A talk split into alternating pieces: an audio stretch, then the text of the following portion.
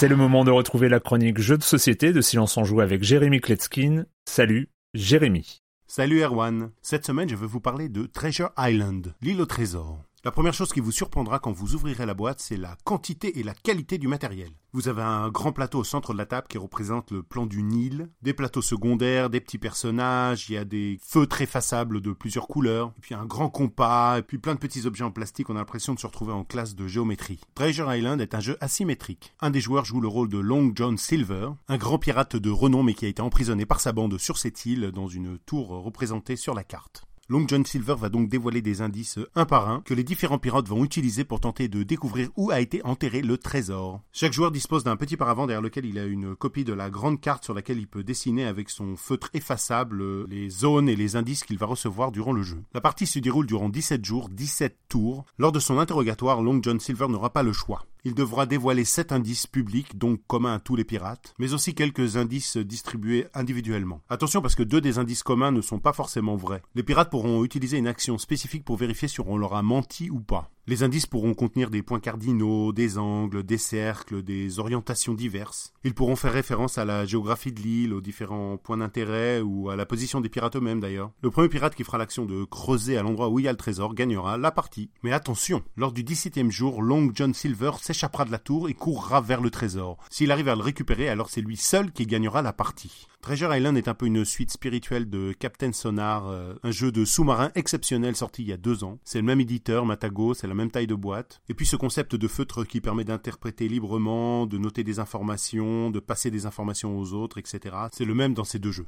J'ai fait plusieurs parties, j'ai vraiment passé de bons moments, c'est innovant, c'est différent, vraiment je leur tire mon chapeau. Le jeu Treasure Island, l'éditeur Matago, l'auteur Marc Paquien, l'illustrateur le fameux Vincent Dutray, de 2 à 5 joueurs à partir de 10 ans pour des parties d'environ 45 minutes. Essayez-le. La symétrie, le bluff, ça peut ne pas plaire à tout le monde, mais quand ça accroche, ça vaut vraiment le coup. Et moi je vous dis à bientôt pour parler de jeux qui vous permettront de vous faire inviter chez qui vous voulez. Ça marche vraiment. Bye bye